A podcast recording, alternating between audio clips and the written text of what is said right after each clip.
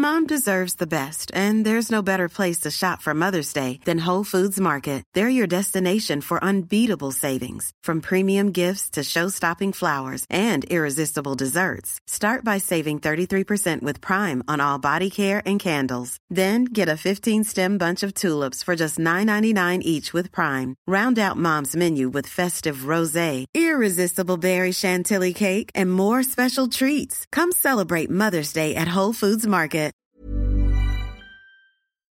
以下节目包含成人内容，请在家长指引下收听。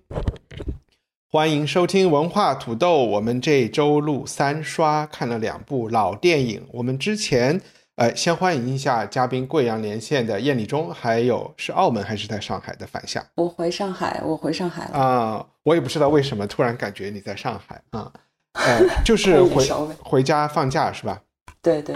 OK，呃，大家好，这次我们的选的两个片子，呃，一个是《卧虎藏龙》啊，这个李安的《卧虎藏龙》。然后我们之前说过，三刷看经典老片，我们的时间的界限就是两千年，我们看二十世纪的电影。那这一部片子其实是刚刚骑在二十世纪和二十一世纪的这个交界处的。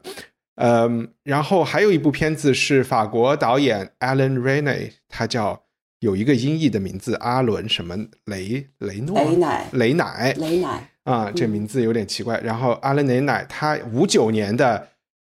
一部片子，名字非常的有名，但是我估计是因为莫文蔚的一首歌《广岛之恋》啊。但这首歌是不是因为莫文蔚看了，还是张洪亮看了？看了这部电影以后，想起来，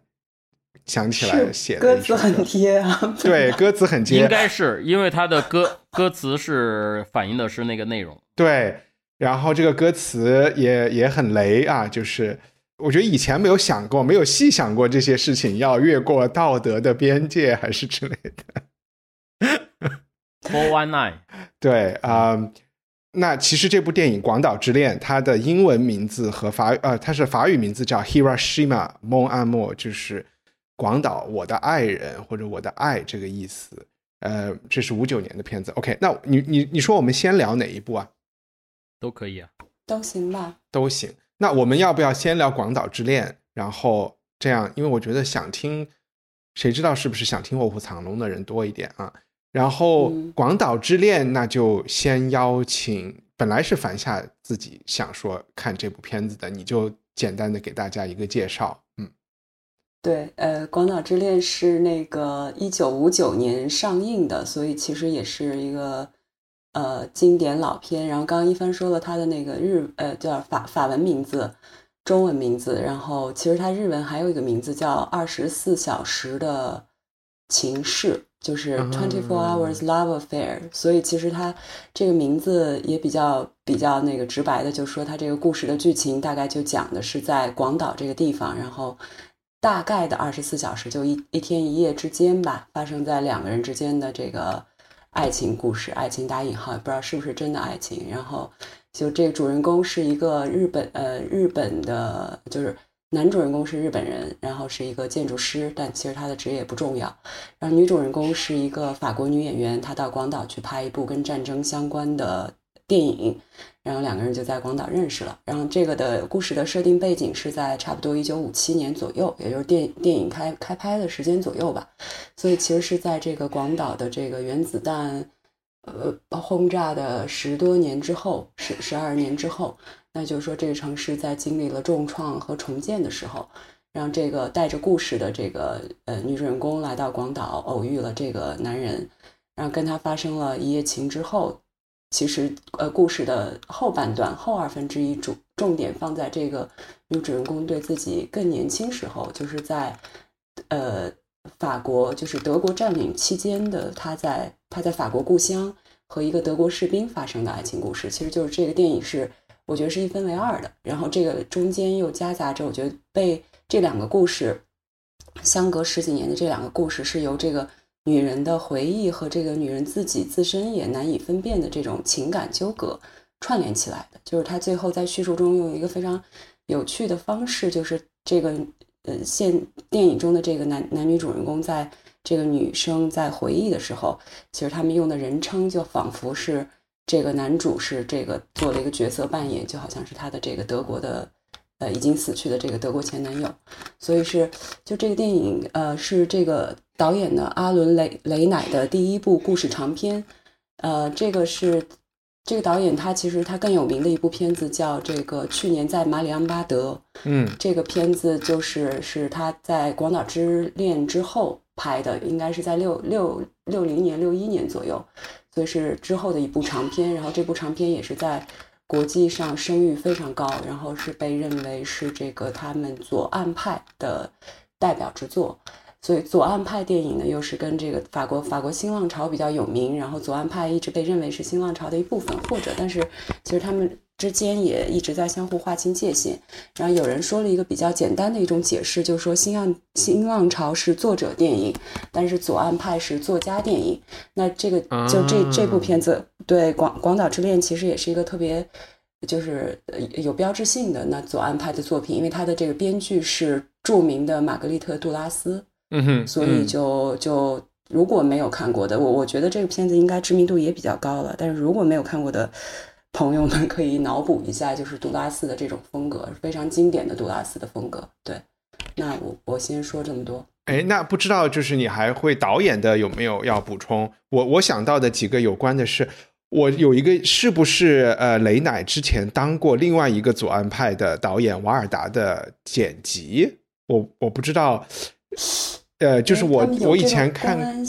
我以前看过，也是因为法文采访的古 YouTube 自动翻译给我造成的这个印象。然后，呃，如果有听众知道这里面的缘由，可以告诉我们。嗯，然后还有一个，刚才你提到，他说这是呃广岛原子弹爆炸的，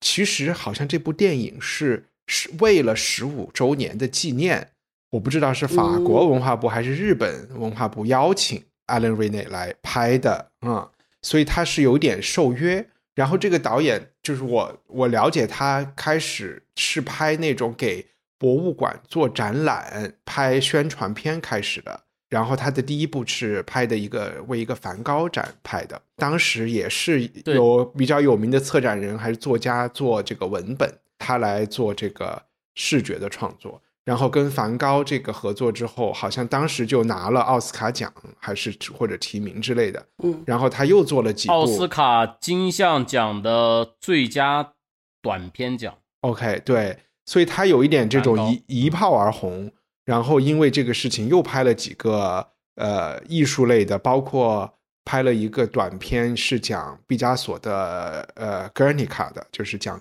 第一次大战的那个电那那那幅油画放 在。联合国的那个挂毯，然后在这之后，他去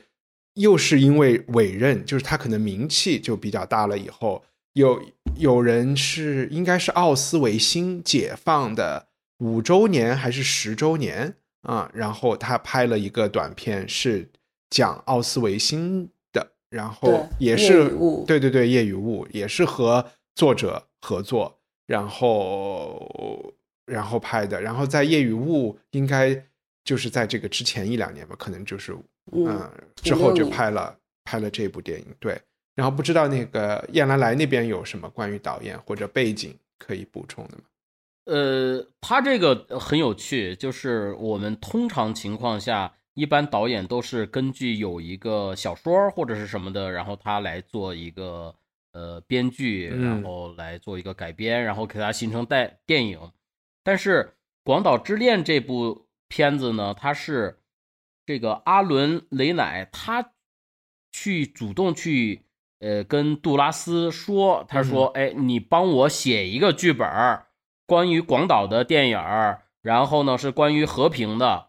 所以呢，他其实他并不知道这个杜拉斯会把这个关于和平的、关于广岛的电影写成什么样呃，所以呢，这个就是这种作者电影，所以。杜拉斯呢，他是不喜欢宏大叙事的，所以他从这种个人的关于爱情的这个角度，从他从一个边缘的视角，然后来进行这种社会道德的这种局限性的这种反思。然后，当然他，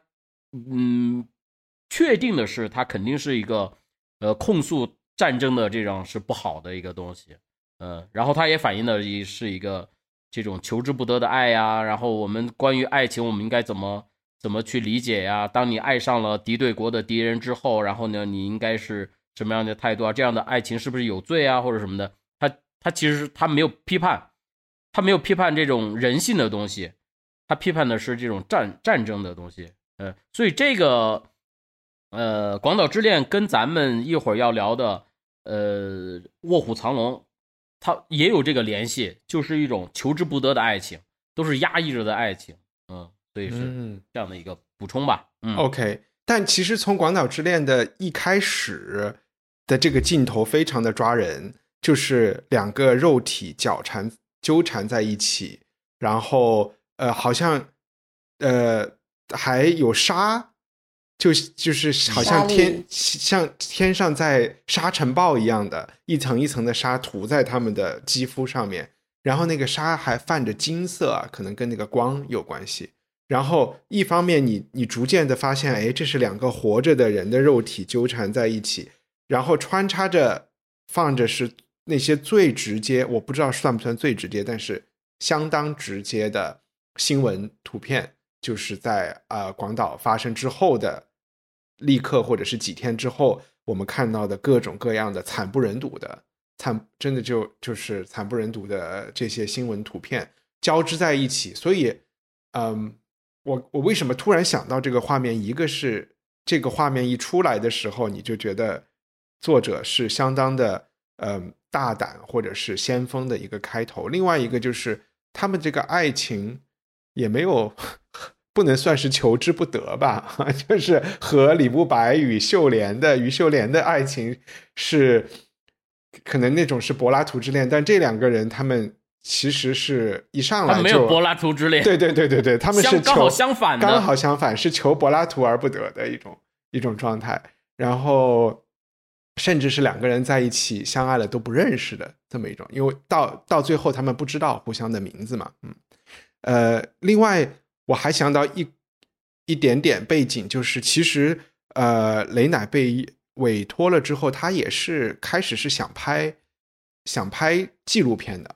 然后他在尝试了之后，我不知道是不是真的有尝试拍摄，还是说尝试构思，他就觉得有有点不知道无从下手，然后才去找到杜拉斯，去从这种呃虚构的。角度来出发，我觉得这个也，嗯，挺有趣的。我们可以聊一聊大家对这个片子的感受。但是我就先讲这一点，就是说，我有一个很强的感觉，这是一个西方人，就是他可能导演本身给出的解释是说，广岛的这个事件的这个前无古人后无来者的这个东西，让他无法无法用一个在十五年之后用。呃，所谓的文献素材来重新讲这个到底发生了什么，他觉得自己做不到这个事情，所以他才去拍了另外的这个版本。但是我又在想，他说的这句话是否成立？因为他去拍奥斯维辛的时候，同样是十年之后，同样是新闻素材，但我就感觉确实是不是因为他作为一个欧洲人，作为一个法国人，他觉得自己有点没有办法。就是像他去拿捏奥斯维辛这样的话题、这样的主题的方式，呃，来驾驭广岛原子弹爆炸，因为他可能觉得自己说什么就就不了解的事情太多，就是他的上下文语境、文化等等，他可能都有点无从下手。我觉得可能有一点这个感觉，所以才去拍。我自己是觉得是。有有一点这样的感觉，所以这也导致我对这个片子的很多理解都还是觉得它依然是一个很停留在欧洲的一个，因为最后你发现这个女主人公的大量的牵他们的爱情牵出来的，她的心理的受到的刺激，她的过去都是在欧洲战场发生的事情。就反正我就想说的第一个事情，我就觉得它还是一个非常非常欧洲视角。我不是说是一个贬义啊，就是形容它是一个欧洲视角的一个片子。嗯。那那个我我们听一下樊夏，樊夏其实我们在之前聊的时候是是对这个片子有一些呃有一些建设性的批评的，对吧？嗯，没有建设性的批评，我觉得 摧毁性的。我觉得就是一个非常个人个人审美的一个，就是这个片子我我看的时候的那个心路历程是，我在看就是你刚开始描述的那个开头开篇的时候，嗯开篇我觉得，然后我去看了剧本，它其实是它的剧本的第一部分，然后那一部分我是当时觉得备受震撼，然后我还哭了，就是它那个因为它的那个画面的视觉冲击力非常强，就是。嗯，从他们虚构的那个这两个人的感情部分的描写，就是说这两个人的对话，然后包括了他剪辑到其中的穿插的很多的新闻图片，那就是有那种特别直白的在描写，就刻画那个被核冲击之后的那个民不聊生的场面，还有什么三条腿的狗，嗯，然后那个就是就是很直白的那种创伤场面，就是让人会觉得冲击力很强，但是。我觉得它就仅止于此了，然后到了在往下剧情往下发展的时候，在他们第一部分对话结束之后，然后呢，这两个人开始就是就是起来，然后有一段天台上的对话，后来又转场转场到这个他们的这个叫什么片场啊，然后尤其是到最后第二部分，就是他们开始回忆的时候，我就觉得他太过于就是就是怎么说呢？因为对杜拉斯我也没有什么特别大的。热忱，就是我觉得他跟他刻画就这个剧本本身跟情人的这个定调太过相似，就是他太过个人化，嗯，然后太过于以个人的感受为中心，然后这部分非常凸显之后，他就显得很出离，然后又很冗长。就我觉得他有些东西，比如说，我不反对他对个人的描写，以及从个人的视角去。放在一个历史背景中，或者也许我甚至想，他没有想讨论关于历史，我甚至觉得他没有想太多讨论关于战争和历史背景的问题。嗯，他更更强调的是一种存在主义的体验，但是这个东西我不觉得它叙事是高明的。嗯，然后我看到了一个特别有趣的，就是在这电影刚上映的时候，那个就是法国电影手册的那群人，就新浪潮的那群侯麦啊，嗯，呃，他们举举行了一个圆桌座谈。然后这座谈就讨论这个电影，然后其中有就是一开始的时候，有一个导演叫卡斯特，他就在评论，他说这个关于所谓的这个作家和作作家和电影制作者的关系，他说一般就是文学创作的人。会对电影经常会有一种很困惑的，或者是很拙劣的，他用的是困惑的尝试吧。然后他说，电影人呢又通常在在文学面前又会比较自卑。他说，这个《广岛之恋》呢是杜拉斯打破了杜拉斯和这个雷乃的组合打破了这种这种局面。但是我并不觉得，我觉得他描述的恰恰是这个电影表现的这种局面，就是。你会觉得他的文学性喧宾夺主的盖过了他的电影的手段，然后我不觉得雷乃有，就是雷乃的风格又恰恰好的是非常迎合这个文学性，所以他没有能力去在这个文学之上做更多偏向于电影化的一些建设。然后你你要是看了那个他的那个夜与雾，你就会发现他其实电影手法上面他跟那个夜与雾几乎没有什么太大区别，所以我觉得他后来放弃了用纪录片的方式去拍。广岛很可能他自己也是觉得，他如果再拍广岛的纪录片的话，他会没有任何的新意，所以他就去找了这样一个剧本。但是在问题就在于，我不觉得他在这个剧剧本上面做出了更好的电影化的创作，所以对，就是我就不是特别喜欢。嗯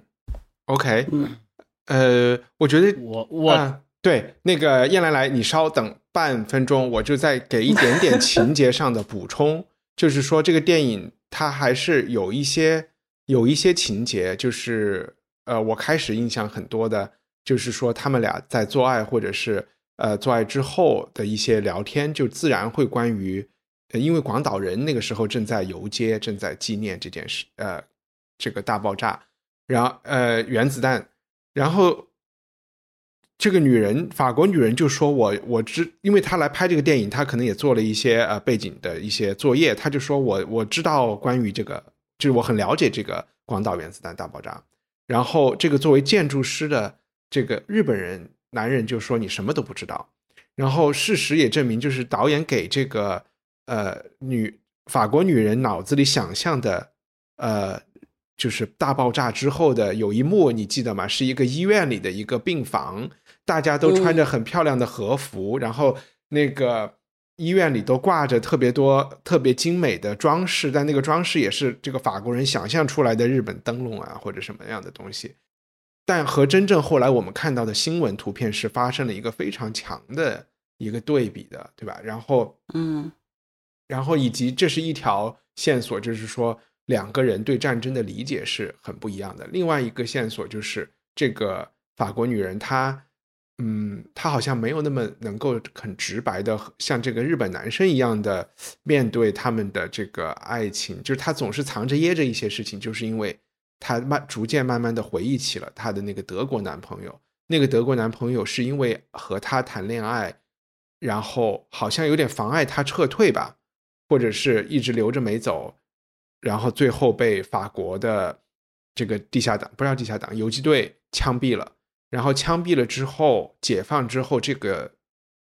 法国女演员本身又因为通敌，然后呢，就是被批判、被批斗，被法国人批斗，被法国人批斗了之后，她的父母为了保护她，就把她锁在了自己家里的地牢里。然后，因为她也被剃了剃了短头发，然后她锁在地牢里，有点有点逼疯了她的这种这种感觉吧，就是。就是他其实是一个经受了强大的精神创伤和刺激的这么一个人，但是不知道他是怎么后来所谓的有一种恢复吧。然后他他恢复了之后，来广岛又经历了这一段爱情，然后又带他重新再回看他的那一段历史。可能我觉得这个是他们的一些心路历程。虽然在这个呃。电影里可能表现的不是那么的直白，嗯，哎，叶磊中打断你了，不好意思，我只是刚才说补充一点点情节，嗯，我我我我刚才是想说什么呢？嗯，就一开始你会觉得闷，但是你看进去之后，你反而觉得这种电影会非常的有趣味。它趣味在哪儿？你要把它重新放回到它的那个时代，呃，刚才我们讲这个新浪潮，它最大的特点就是反叙事的。好莱坞的那种电影的怎么怎么一步一步的这样的叙事，它是他们是从各个方面去，你你这样去试我就偏不，所以呢，我们在一开始是看到说你会，它打破了很多的界限，比如你的剧情片儿，呃，还是纪录片儿，然后它混杂在一起，然后你经常都看不，哎，这是他拍的呢，还是说是这个是真实的一个纪录片的一个东西呢？你是你就你就混杂了，我觉得在某某种程度上。它也能够反映出那种战后，呃，或者是现当下的人的那种那种思维的那样的一种感受的这种迷茫也好，迷离也好，对吧？但我觉得樊夏可能不喜欢的点，并不是因为他的创作是呃就是反传统的，而是对樊夏不喜欢一夜情。不是，关键是一个保 保守的一个姑娘，不是杨 老师，你不是要给我盖章？不是我我我对我觉得一帆说的对，就是你想，我对他的第一第一部分没有任何意见，但其实他所有的那个最最最左岸派的手法集中表现就是第一部分，我没有任何意见。我受不了的是他后面越来越长的不知所云的对白和。故弄玄虚的剪辑以及特别糟糕的表演，就是 sorry，我觉得这两个人是十分的美，就是这尤其是这个女演员，我觉得特别美。对，我在看这个片子的时候特别逗嘛，我在那个 B 站上面看的，当这个男演员，哎，男演员叫什么来着？什么什么？冈田英次。对，冈田英次。然后冈田英次出来的时候，然后那个弹幕就说，哎，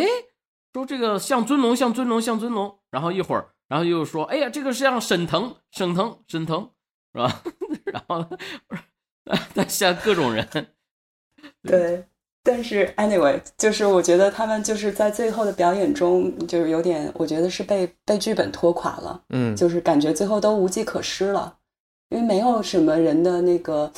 正常的，或者是说日常的一些人 的情感表现，能够支撑杜拉斯这种台词的处理方式。嗯。我自己感觉啊，嗯完全是个人意见。对，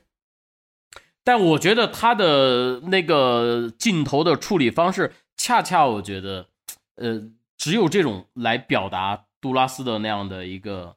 台词啊，他的一个文本啊什么的，还是非常非常加分。我们我们在说的这种处理台词和镜头的处理方式，具体是指什么？嗯，我想想啊，就是他有一种。镜头有一种静止的感觉，然后又有一种流动性。我瞎说的，就是比如说他的剪辑吧，我我为什么说他剪辑故弄玄虚？我不知道你们有那个，就是记不记得那一段，就是他们两个人在，呃，应该是在酒吧吧，在嗯河边酒吧那一段儿，然后在回忆的时候，重点的回忆片段的时候，他其实是那个时间是完全乱的交叉剪辑，嗯就是他的回忆，在他呃就是他回忆他四四年、四五年的时候，在故乡经历的那段感情的时候，就对于这个回忆，他的时间都不是线性的，嗯哼。我就觉得这个就是 too much，就是但是他难道不是就是想说人的回忆是，呃，是碎是碎片的吗？或者是可能你可可能是现实中的一个小点刺激到了你，或者一个味道，立刻把你拉到一个地方去啊、然后就是，然后这个恰恰和恰恰又和作者就是导演想表达的，就是说我们现在就是十五年后对于对于呃广岛的叙述和广岛人当时又和广岛人当时所经历的又是可能有很大区别的。他也许是在某种层次上在呈现这种，我有道理，嗯有道理，我觉得有道理。我觉得你说他可能是有意的用这种方式，那就是对你比如说他那个他后来那部长片，就是去年在马里昂巴德，就是、嗯马里昂巴德，就是这个集大成者，就是各种混乱的。嗯我觉得他可能是比较爱好用这种方式来表现人的意识的不可测或者怎么样，但是意识流嘛，嗯，嗯嗯嗯对，但是就用在随时都这儿吧，会有各种各种观念、各种什么的进来，然后呢，他就不按照那种正常的叙事去给你讲故事，他不是在给你好好去讲一个故事，他就在表达我这个情绪，嗯，这个情绪和十几年前有个链接，我就直接就强链接过去了。对，但是他的台词又不够强。就是如果他有很强的台词支撑，我还挺喜欢这个台词，是不是因为樊夏本质上 其实没有那么喜欢这两个演员，或者觉得他们的爱情不 make sense？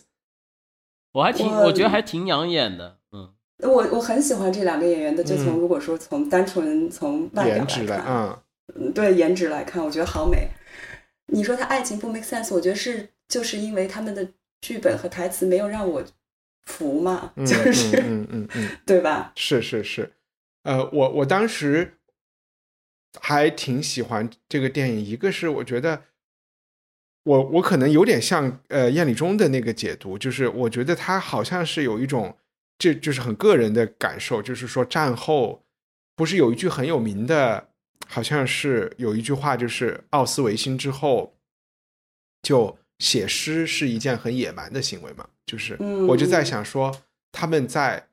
他们两个人其实他们的这个历史背景，当整个广岛都在纪念呃原子弹爆炸，然后你到处都看得到的展览啊，这些图像啊，都是这么赤裸裸的事情的时候，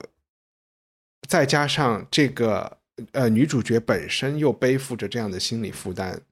他们俩的就是爱情，他都只敢走入一个注定会分手的爱情，就是就他都你明白吗？就是说，这个男的其实是挺想和他好好出轨的，然后这个呃，这个女的是就是说我只有二十四小时的时间，反正咱们就睡完就走。对，嗯，我就在想说这对个，，嗯，这个这个非常的明显，你知道吗？就是当那个男的说我要怎么怎么样啊，怎么怎么样，我们哪怕再见一面或者干嘛的，你就很强烈的就觉得这个男的其实他就是没有睡够，嗯对吧？就那种感觉。但是这个女的呢，就觉得人家没有嗯爱够已经够了，对对，你不要再来找我了。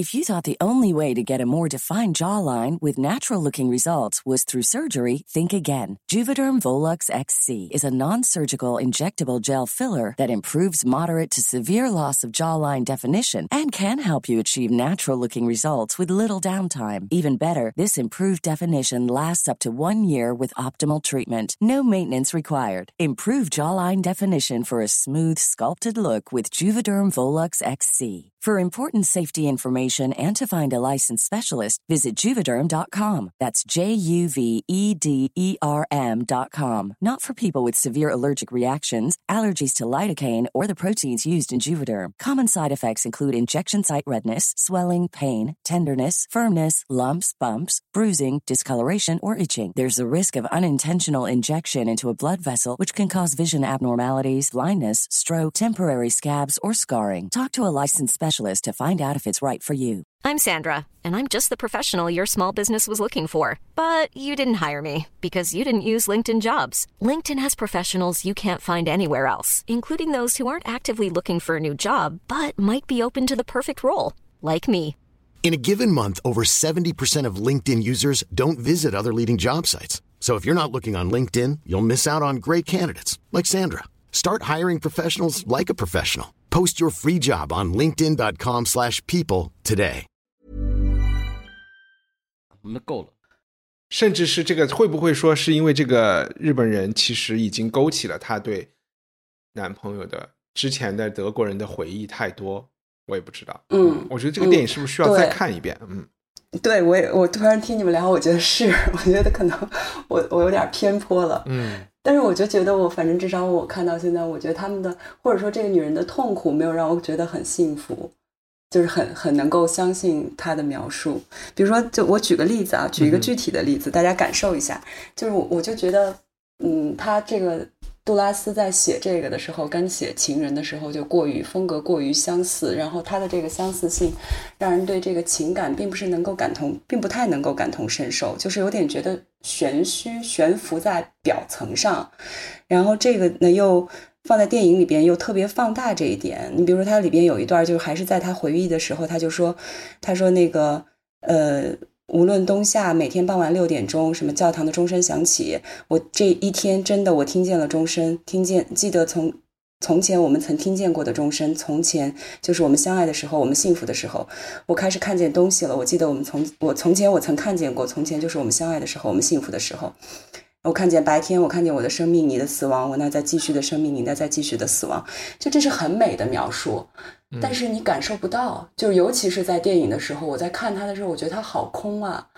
我不知道是表演出了问题，还是说前后的那个铺垫出了问题，我就觉得没有落到实处。但是有一个对比，就是杜拉斯，我唯一，呃，我也看的，我也没有全看，就看的也不多，但是他的作品里边，我最喜欢的是他那个痛苦，就是他的一个小集子吧。然后这一篇是、应该是她自己的真实经历，就是写她丈夫要从集中营放出来的时候，还不知道生死未卜的时候。我觉得他这里边描写的痛苦就非常的落到了实处。嗯你比如说他这里边的这个读一段儿，就一小段儿，他说那个呃他在描写她脑补她丈夫的样子是不是已经死了。他说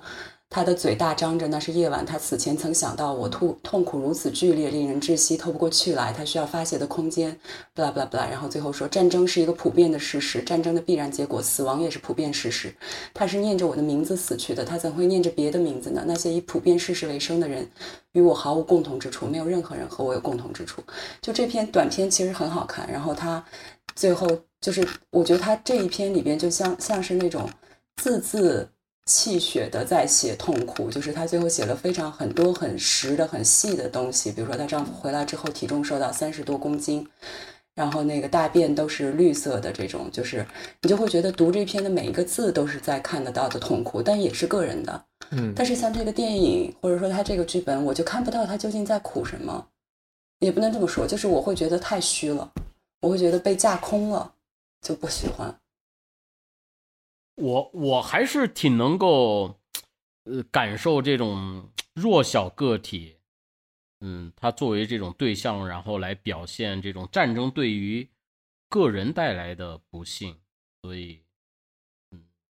对，我觉得他是想，嗯，呃因因为因为你在一开始的时候这个，你会我后来就你会特别的，你会你会特别讨厌这个男的和这个女的，你就觉得哎呀，这这不就是一对狗男女吗？然后呢，我没有讨厌叶老师，你看这古板的人是你，我没有讨厌过他，嗯，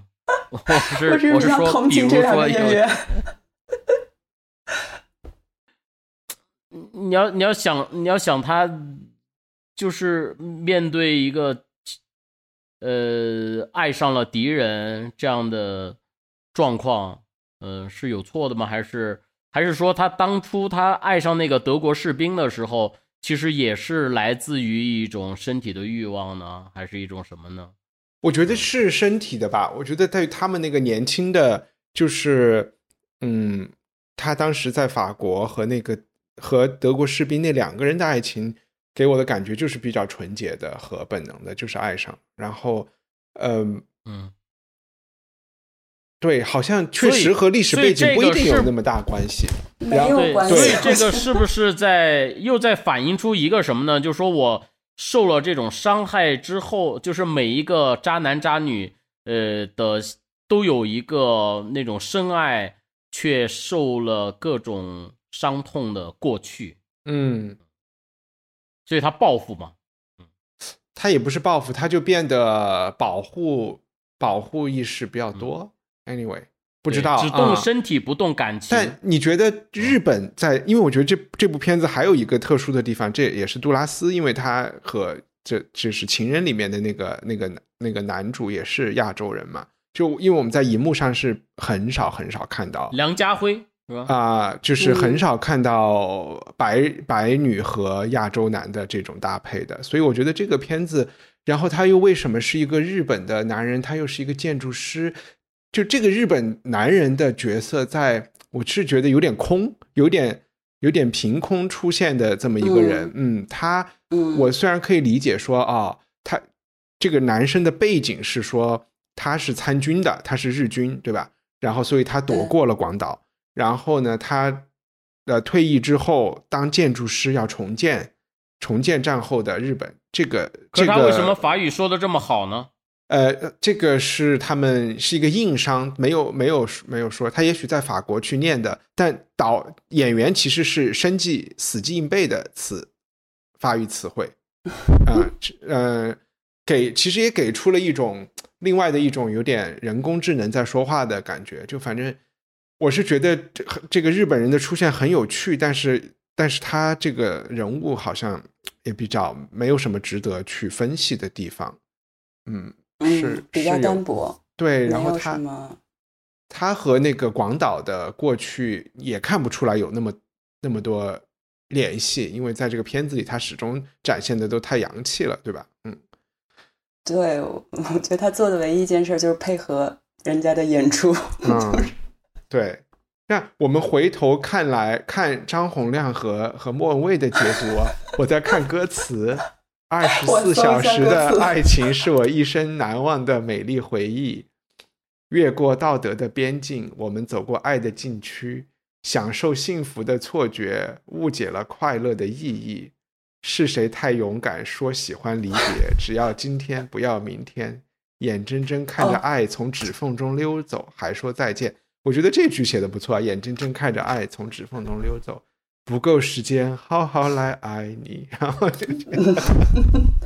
就很悲观，你知道吧？嗯，这种人都不太相信爱情，才能想成这样，才能写出这样的歌词儿。早该我觉得停止就是为风流电影写游戏的吧。嗯，感觉是能够搭上的啊、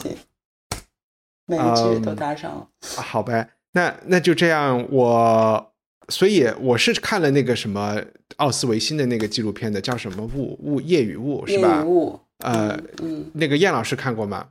没有，呃，YouTube 上面有，但是我看的是一个很奇怪，别人去配乐，把它和肖斯塔科维奇，哎，还是马勒的一个一个交响乐放在一起的，就是没有没有旁白，但是有字幕，但那些新闻图片还是相当的惊悚啊，看的还是相当的惊悚。那个，嗯嗯，我在我们在节目里，土豆是录过普利莫也列为 Primo Levi 的的回忆录的，但是其实 Primo Levi 是奥斯维辛的一个幸运儿，进去的很晚，然后活着出来了，呃，所以才能写。就即便是他所见的，都不是见他回忆的，都不是最可怕的地方。当时还是，我觉得我看了他的那个回忆录之后，呃，好像有一个整整整一个月人都是不对的啊，就就是有一种那种奥斯维辛之后还能干什么事情都觉得不对劲，所以嗯嗯，我是把这种感觉确实有带入，在这个原子弹之后，真的是干什么都都不太对劲。嗯，anyway，那我们挪到《卧虎藏龙》，《卧虎藏龙》，我我先了解一下，我们三个人是都挺喜欢的，对吧？嗯，还不错。还不错啊，很然后很很值得看。非常值得看。但我不知道会不会是不是有九零后、零零后的听众。如果我们有九零后、零零后的听众的话，我觉得我们的听众感觉都是五零后，就有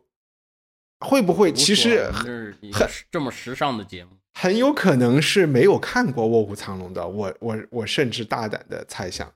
是有可能没有看过。有可能嗯的吧？对有可能的对，我觉得这是有可能的。另外一个可能性，我觉得也是一个，刚才我说零零年是我们做三刷的一个截止时间，就是说只看零零年以前的电影。另外一个感觉，我也觉得从这部电影的制作班底上来说，它也真的是顶配。对，它是一种华人电影的顶配，它的里边的这个好几代人嘛，你就单从女主女人从郑佩佩到呃到 Michelle Yeoh 叫什么，然后到呃杨紫琼杨杨紫琼到章子怡，章章子怡，对，这这也能看出这个代际的这个过渡。回看到今天，华人社会完全就是两岸三地和马来西亚这些，完全和美国就又回到了一种军阀 割据的 这种时代。就看这部电影，我其实非常的，嗯、就觉得啊，零零年代那个时候，大家还能一起合作，一起来讲一个，其实是不同的人都合在一起来讲一个，在我看来有一点是批判封建礼教，但是批判的又那么充满了人性和温，那么温柔的在批判封建礼教的一个片子。嗯，你这你这个表述的特别好，嗯，啊，我你说温柔的批判是吧？就是，我你没有觉得他在批判，对对对对啊，嗯他只是说表表达了那一代人的他们的他们的那个一大部分人他们的那种心理状态。对，但是我们讲的那一代人是清清朝的那一代人，但是真的这，我又觉得好像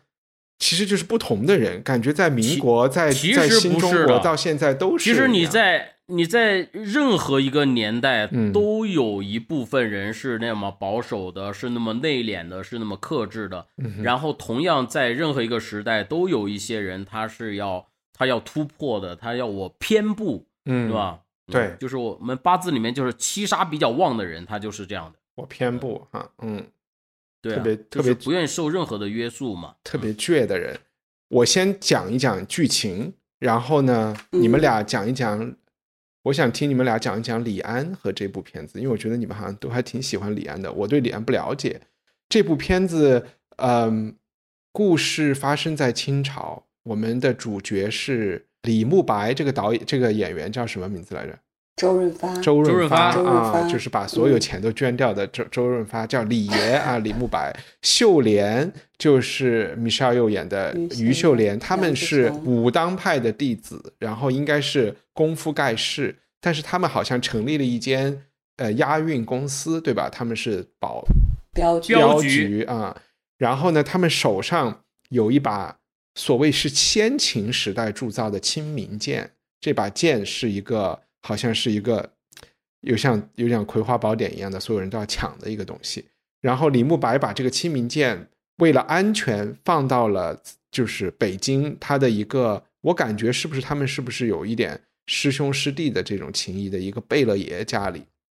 然后这个贝勒爷家里放去的第一天晚上就被偷了。这个偷剑的人呢是章子怡，章子怡是住在这个贝勒爷府隔壁的，相当于北京那个警察局局长家的小孩儿千金。然后他的背景呢，又是他曾经是一个，他们家以前是驻扎在新疆的军队，他就是这种军队大院的这种首长的小孩儿。然后曾经是走失过，然后呢，他走失的时候跟着 跟着这个所谓的胡人也好，也是什么张震饰演的这一帮这些土匪练了武功，然后还结识了一个叫闭眼狐狸的这么一个郑佩佩饰演的一个老谋深算的这么一个坏坏人啊。然后这个闭眼狐狸也是武当派的练功走火入魔了的一个人。然后他杀了秀莲和周润发的师傅，然后这些，然后他们之间他偷剑到底是什么目的，我也不太知道。之之后发生的事情就是抢来抢去，抢来抢去偷着玩儿，啊，偷着玩儿啊，抢来抢去，抢来抢去，然后一个一个呃副线呢，这里面的其实就是在发展一些人物关系。我来说几个关系比较重要的吧，一个是秀莲和李爷的这种柏拉图之恋是一段关系，然后秀莲和章子怡的这两种女人的截然不同的对比是一种关系，对吧？就是秀莲是呃一个在守寡的女人，然后章子怡是我偏不的这个女人，然后他们之间其实也有友谊，也有一些互相的欣赏，然后李爷和章子怡之间也有一种老少恋的感觉，师徒恋的感觉，就是他们是一直在试探对方，好像觉得还可以，关系可以进一步，但不太知道朝哪一方方面前进。然后这个闭眼狐狸和这个章子怡的师徒的感觉，又是一种两个人都有点不知道，他们是有点走火入魔的关系，好像是最不好的一段关系。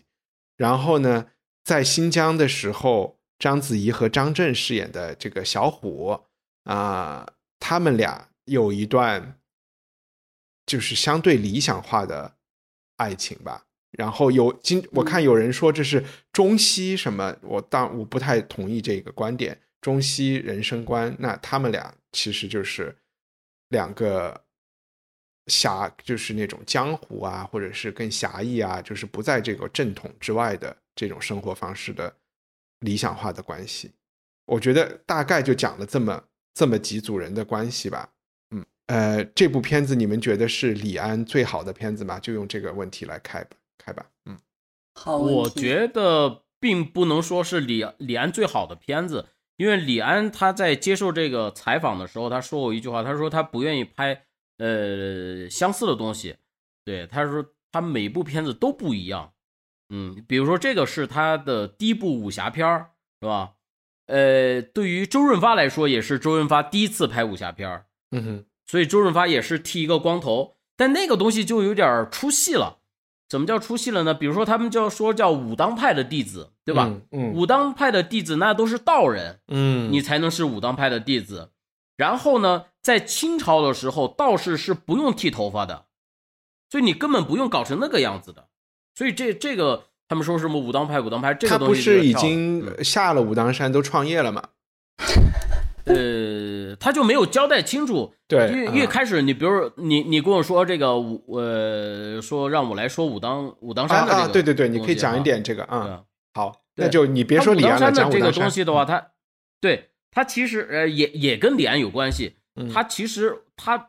他其实可以隐去掉武当山的这个东西，因为他取景没有一个景儿是在武当山取的，嗯包括那个后面它呃飞崖的那个地方，那是在河北的苍岩山，呃，它那个是三大悬空寺的之一的，呃，它也没有在，它没有任何一个景儿是在武当山取的，呃，但是呢，李安他拍这个东西，他是喜欢上了这个道家的思想，嗯哼。比如说他一开始他和章子怡在那儿对剑的时候，然后章子怡很疯狂的，然后对他呃进攻，然后呢他淡淡化解的时候，他就说他就呃说这个叫做呃揣而锐之不可长保，这个就是《道德经》里面的嘛，呃《道德经嗯第》第九章的，然后呢他啥意思啊？整个第揣而锐之不可长保，揣就是一个动作，就是你他是讲兵器，兵器已经很锋利了，你还把它磨得更锋利，那你这个剑的话，它就会会不能够长期的就保留了嘛，因为你就锋芒毕露嘛。就是削铅笔，他那个削已经削尖了，继续转就就就断了。对，你就你就没有那个必要了嘛啊、所以呢，它的整个第九章，它讲的就是一个叫做“功随身退，天之道”。嗯哼，啊，它全文是空虚先柔，功道身退，时而盈之不如呃其己，揣而锐之不可长保，金玉满堂，莫之能守，富贵而骄，自遗其咎。功随身退，天之道。但把他安排在武当山，是不是？哦，对你刚才这句话是哪儿来的？对不起这是《道德经》第九章的。啊，OK，嗯然后呢，他讲这句话的时候是跟那个呃章子怡在那儿对剑的时候，嗯然后呢，他他想他想影响他嘛，嗯呃，但是这个东西他又是统一的，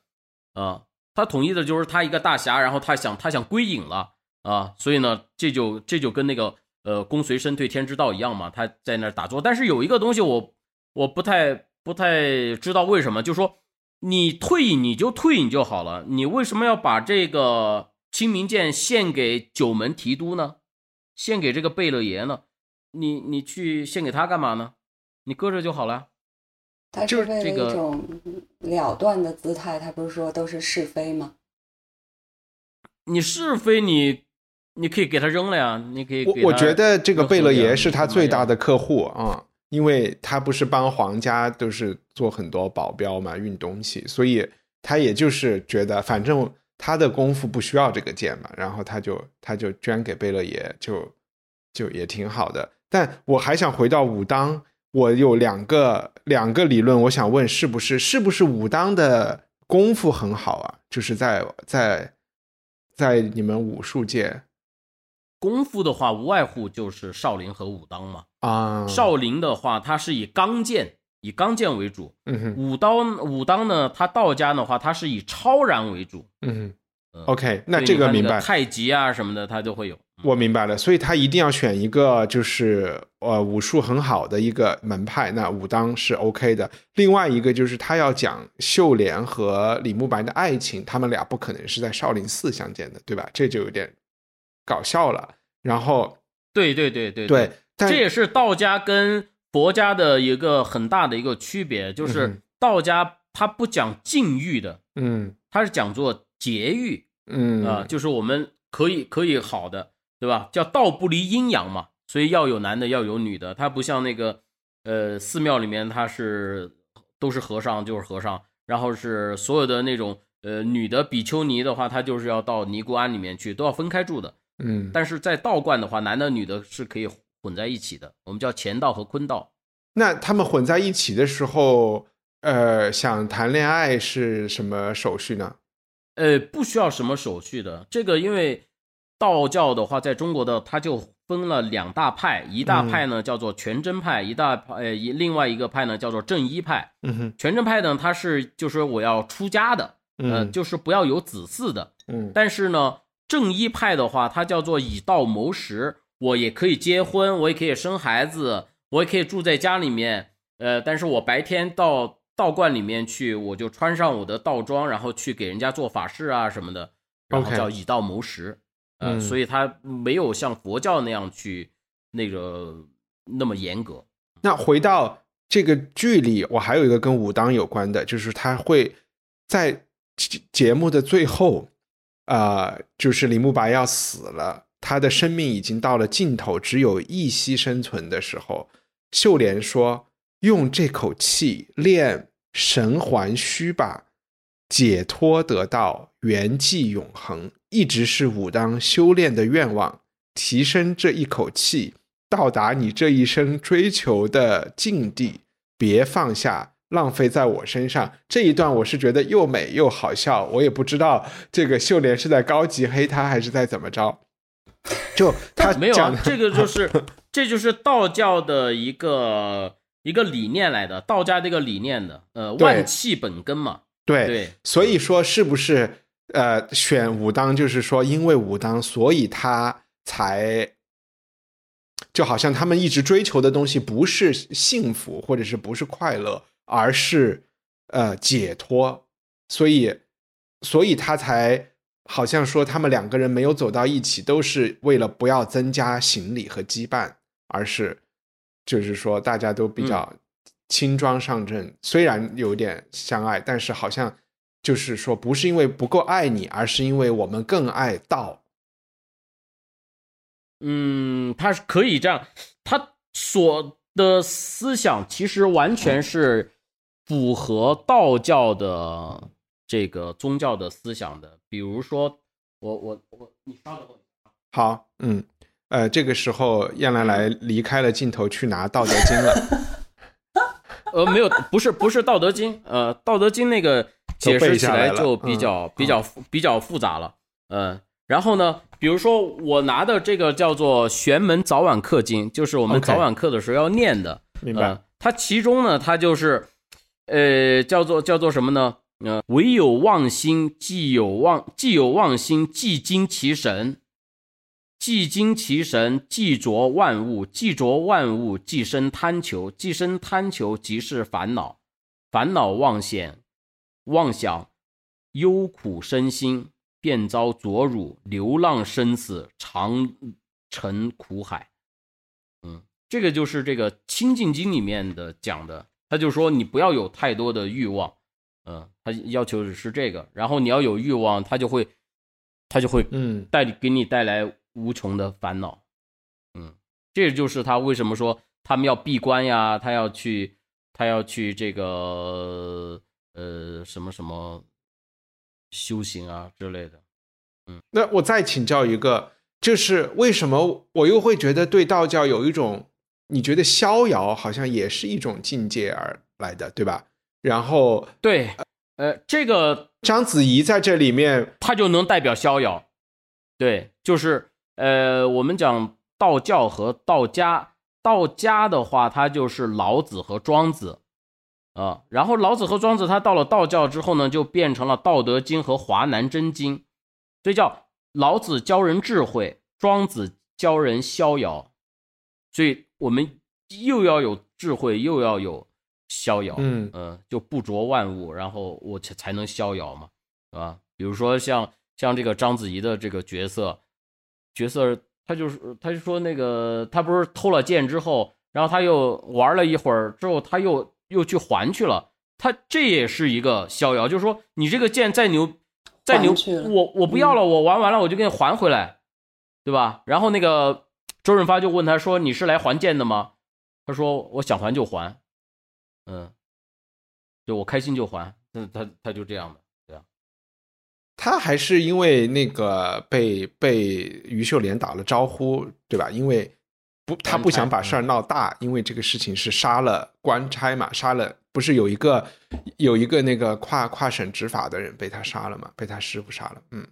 蔡九，对。那回回到凡夏，就是你你想说想说啥说啥，不一定非要说李安啊，你也可以论道，嗯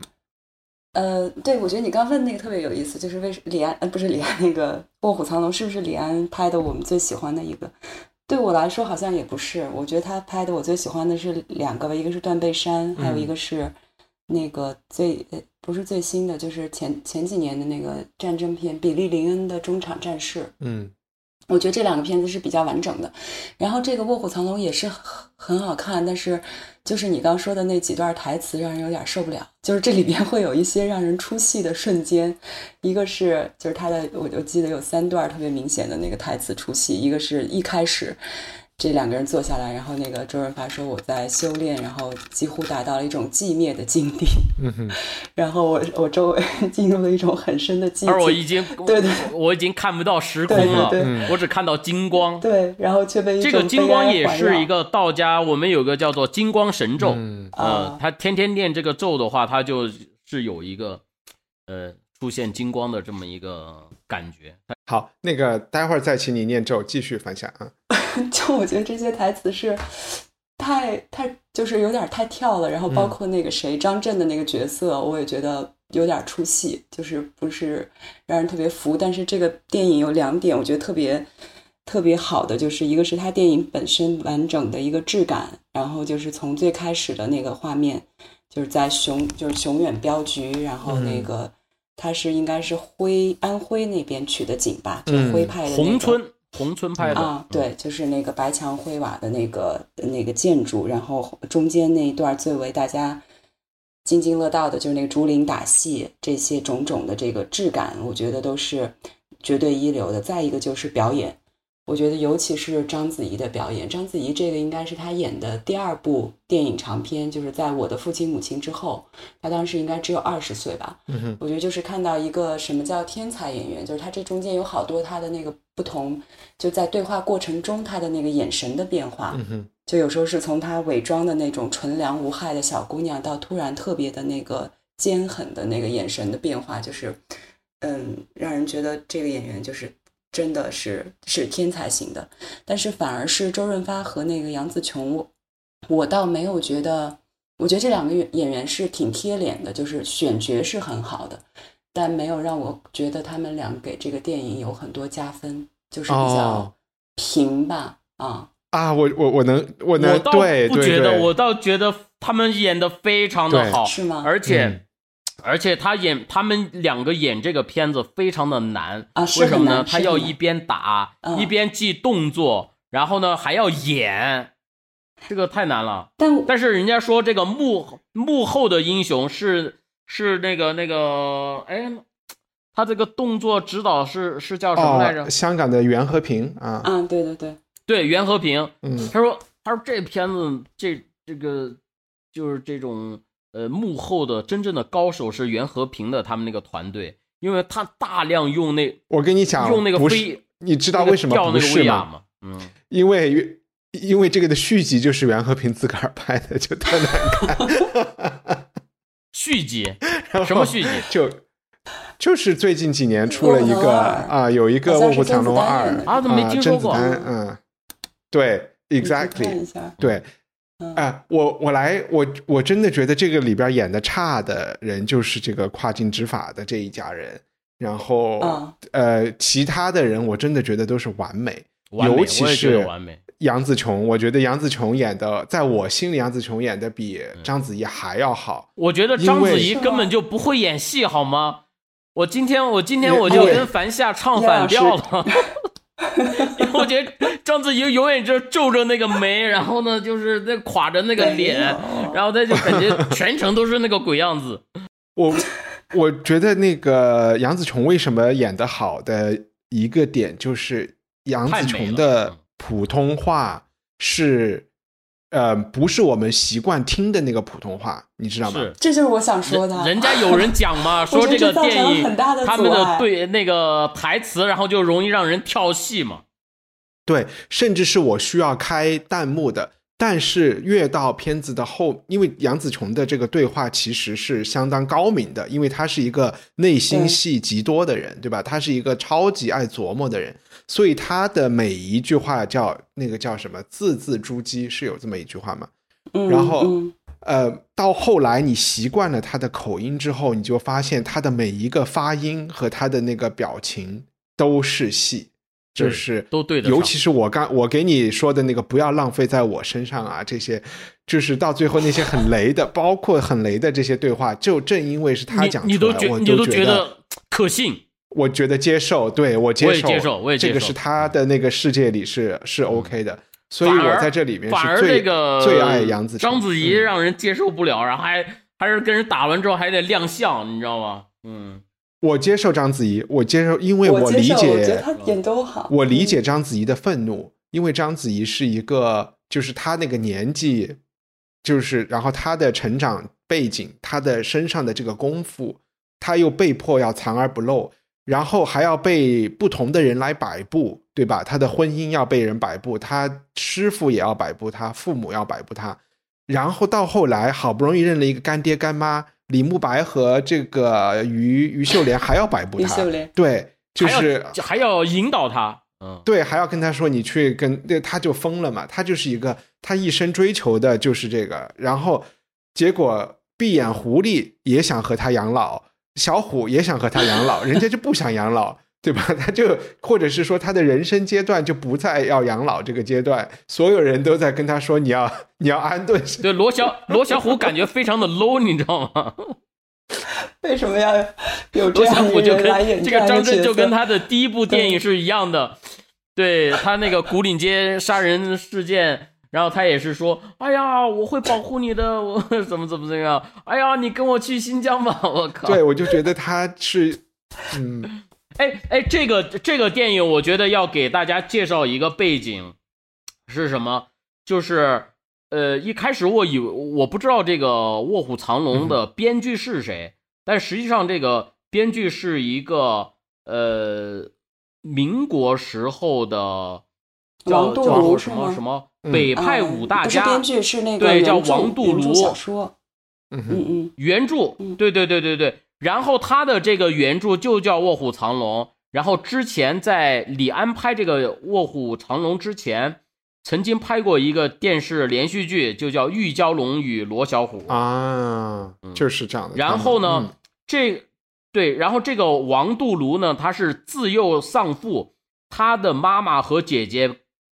去当佣人来养家，嗯所以他这个王杜庐他十二岁的时候，他就自己就出来就养活自己，然后他的实际上他只有小学文化的水平，，OK，他靠自学，然后就开始开始在那个报纸上，呃，从一九三八年，他就在这个青岛《新民晚报》上面就发表发表这个呃《卧虎藏龙》，还有其他的一些这种武侠小说啊、但是他一直都没赚着钱，因为他刚开始写就呃抗战了，然后他就没有什么稿费，然后到后抗战结束之后，他建国以后又不让他写了，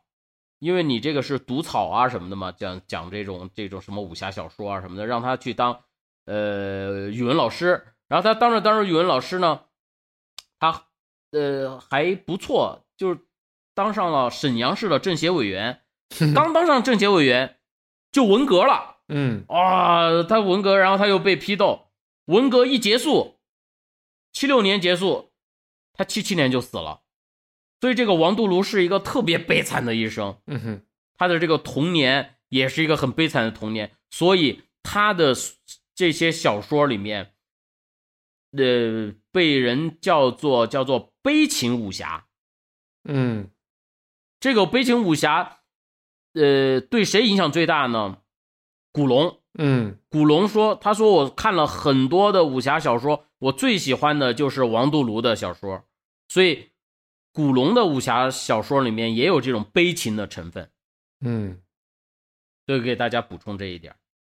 明白。所以在这个背景下，我们就知道他是武当，是因为他写的这个小说其实是一个五部曲，人家早就是武当派的了，所以啊、嗯就就 就是这个原因。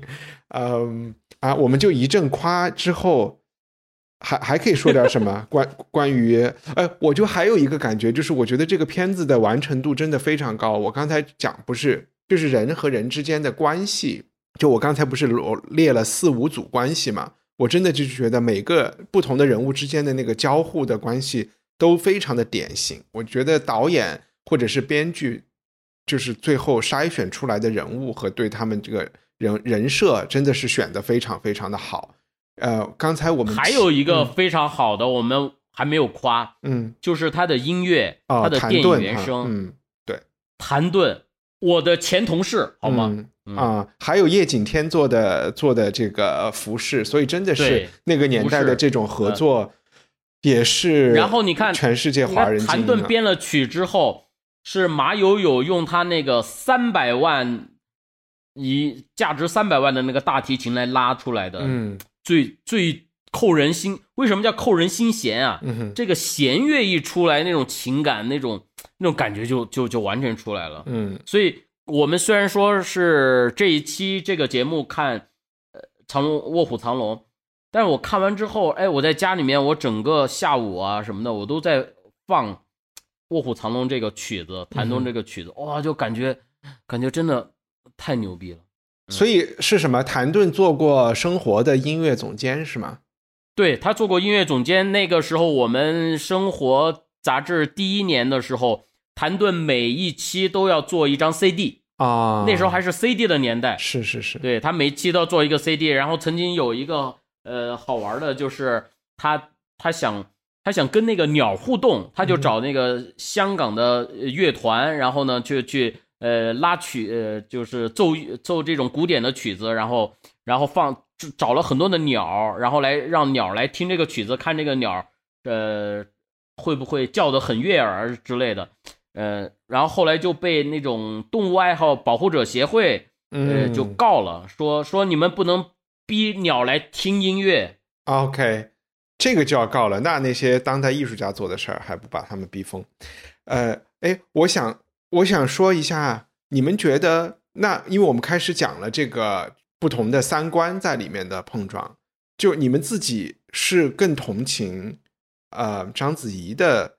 这个角色，还是李慕白的角色，还是于秀莲呢？你如果按照道家的思维来说的话，他是要最好的生活是保持一种平衡。嗯哼，他们在这个电影里面的他两组人，他进行碰撞，其实都来自于两个极端，嗯对吧？比如说他克制，也克制成了一个极端；他那个放肆，也放肆成了一个极端。他可以随便跟罗小虎就睡觉啊，什么什么的，都都无所谓。嗯哼，但他们就是我有情，我也最多也就是手摸摸脸而已。嗯，嗯，所以他变成了两个极端。因为这里面有一个背景，就是于秀莲的原配，那个她老公也是他们之前是一个三角之类的关系嗯，那个哥们儿死了。那个哥们儿死了以后，他就要认真的守寡啊，这个可能是放在今天是无所谓的。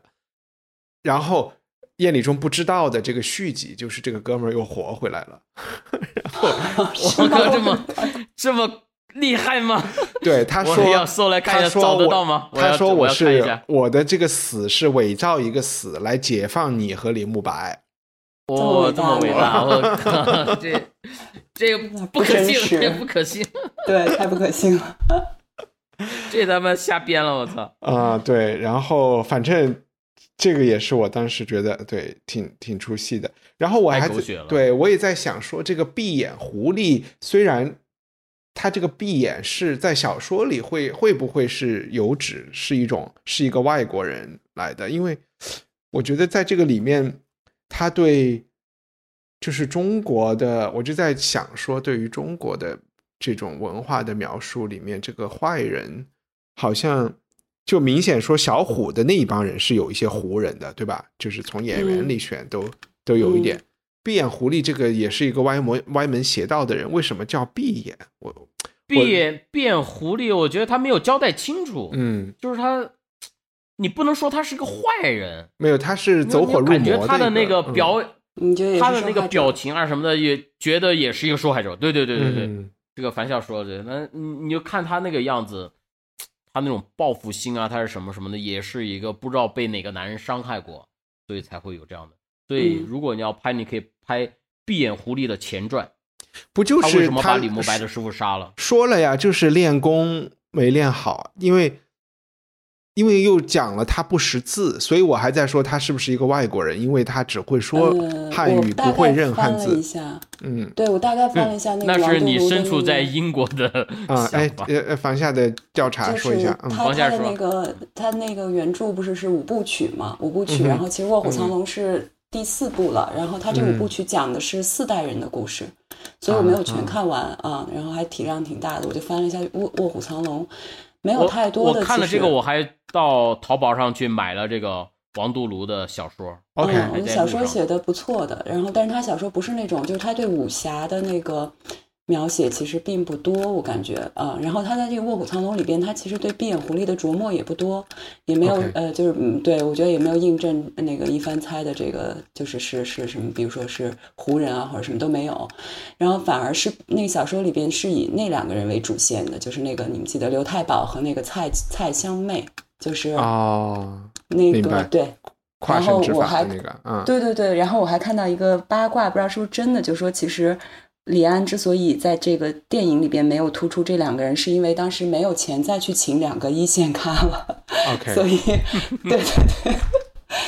所以对，然后其实小说里边对那个玉娇龙的塑造。要比这个电影里边更接近真实一点，就是我觉得电影把他推到了一个反叛的极端吧，啊，就是，但是在小说里边又给他加了好多背景。小说里边写，后来他其实是因为他的这种各各种叛逆的行为，然后把他妈妈给气死了，嗯。嗯。啊，然后他妈妈死了，然后他爸爸重病，所以他最后是为了给他爸爸那个他他就求就是许愿，最后是为了还愿从山上跳下去了。但是小说的结局和电影也不一样，小说结局他也没有真的死，对但是他这个跳跳这个我有一个疑问，我不懂，我我这个有个疑问，我就觉得他能够这么去飞来飞去的话，他跳崖就是我就走了，我也不是啊 我不会死的，你知他道吗？他这个里边一个特点就是他的他的枝我就那个武。侠都拍的非常实啊，他虽然飞，他都是踩着墙飞的，嗯，他没有说他能，就是所以他那个牙没有，他可以他可以几千随丈的绝便踩一个树枝，然后就谁弹走了谁给我解释一下，章子怡和和罗小虎团聚了以后，为什么他自杀了？所以我就说，那个在小说里边解释就比较清楚。其实他小说里边是他听到这个传说，就是他要许愿，然后许愿如果应验了的话，就是他父许愿父母身体安康，然后他就，但是他必须得跳下去，但是他跳下去他也不会死，然后他就去跳了。然后但是在这个呃，在这个呃电影里边，好像似乎略去了关于他父母后来结局的描述，所以他跳崖这一块就显得有点莫名其妙。对，我觉得他跳崖就变成而。而且这个罗小虎好像也是有一种理解，并没有去拉他。我觉得就是电影通过这个就把他推到了一个最那个向往自由的，就是我要解脱了，我再不跟你们这群人玩了，所以我就跳下去一了百了。因为他如果留下来就要结婚生孩子了，是吧？就要要么就要跟罗小虎走，似乎到最后他也不愿意，就是他好像对，就像你刚说的，他没有想跟任何人养老。对，对。你们都要压我拉我养老，对啊哈，那那这个还是可以理解。那你觉得，嗯，就是李慕白和和章子怡之间，他们是朝师徒的关系发展，还是朝某种恋人的关系发展？就是我最不理解的各种解析，就是都似乎说李慕白和章子怡之间是有，就是感情，就是这个叫什么？恋人的这种走向的，但是我完全没看出来。我从电影里边，我是完全，我觉得他就是对一个晚辈的惺惺相惜。但是似乎李安在接受采访的时候，曾经自己也提过，他好像是觉得是在暗示这种，就是他们两性之间的这个吸引力的。但是我自己是没，我没我我是觉得这种吸引力有一点说得通，就是这就又构成一种对封建礼教的控诉，其实是对于是对于一种呃，就是。呃，李慕白对自己的解释是说，我他去跟于秀莲说，我为什么结？因为于秀莲说，人家是千金小姐，爱结婚结婚，爱干嘛干嘛，跟我们没有关系。然后，呃，李慕白一直要创造机会去接近这个女人。他有我有两种解释，他自己提出了两种解释。一种解释就是他想找一个徒弟，把功夫传下去。对吧？他不想无后。然后第二个解释是说，这个小朋友如果没有一个人指导他，他将对他没有人管教他，他以后就是个江湖祸害，因为他的本领实在是太太大了。那这两个都成为了某种冠冕堂皇的解释，但他其实呃，可能内心里是因为章子怡是对他说过你是要剑还是要我之类的这种话，嗯，然后他心里。感受到了那种，这也是我看豆瓣上真的有一个人这么这么写，我觉得还是有点道理。就是他说他两个，因为章子怡是对自己的吸引力是很很有信心的，然后这个李慕白内心也感觉到了这个吸引力，然后这个吸引力一下就有点让他破功了，就是他的有点人设坍塌。第一是他不应该是好好练功的嘛，练他的那个。就是呃，要看这些金光啊什么的，就是要要圆寂永恒、解脱得到的。另外一个可能破功的点，就是他一直对自己说：“我不是喜欢 于秀莲的嘛，对吧？怎么突然就产生了要把这个小姑娘扑倒的这个这个意愿？”所以我就觉得他们他没有这个意愿吧？没有吗？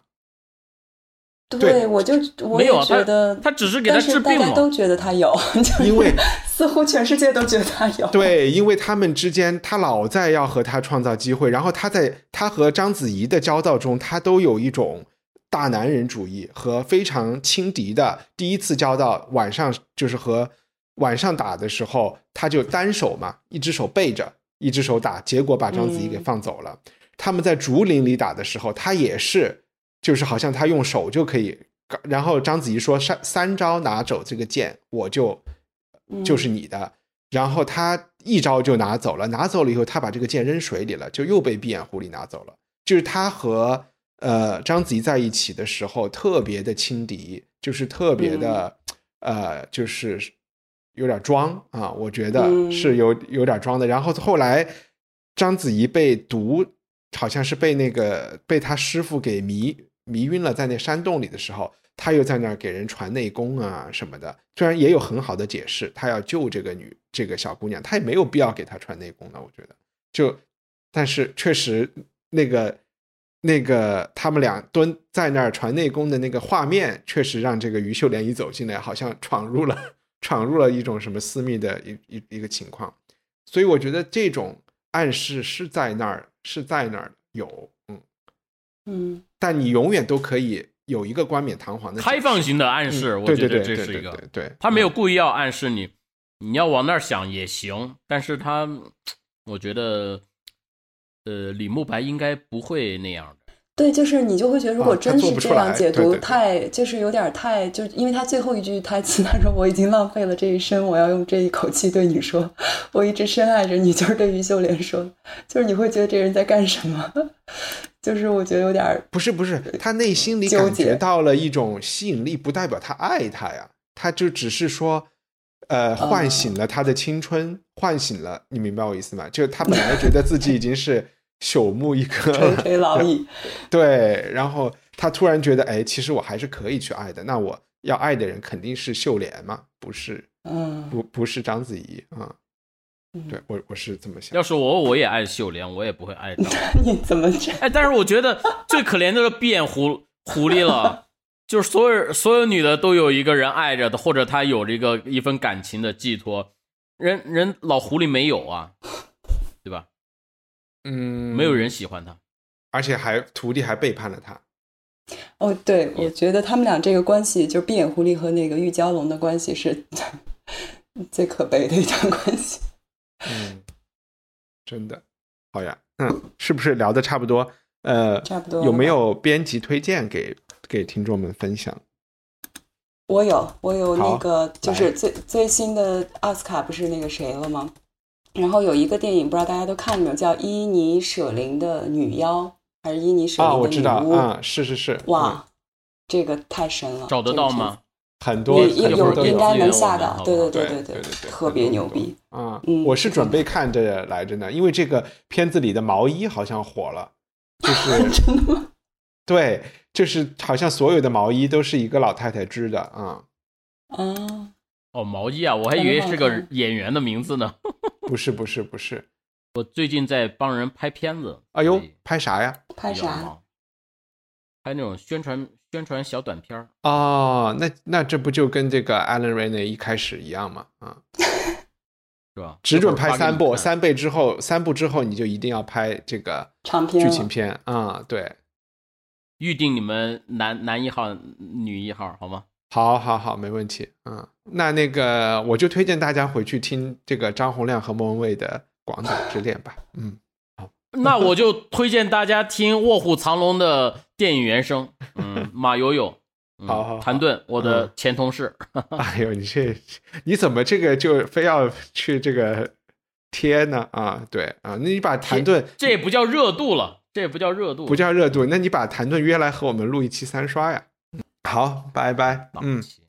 好拜拜，。拜拜。希望你喜欢这期节目，在我们的 show notes 里，你可以找到更多相关信息和链接。在我们的官网上，赞助人可以免费收听 Unpack 系列，每月分享一部经典非虚构作品。你可以在 Twitter 和微博上搜索“文化土豆”，关注主播最新的账号和发布。我们的官网是 culturepotato 点 com。Even when we're on a budget, we still deserve nice things. Quince is a place to scoop up stunning high-end goods for 50 to 80% less than similar brands. They have buttery soft cashmere sweaters starting at $50, luxurious Italian leather bags, and so much more. Plus, Quince only works with factories that use safe, ethical, and responsible manufacturing. Get the high-end goods you'll love without the high price tag with Quince. Go to quince.com slash style for free shipping and 365-day returns.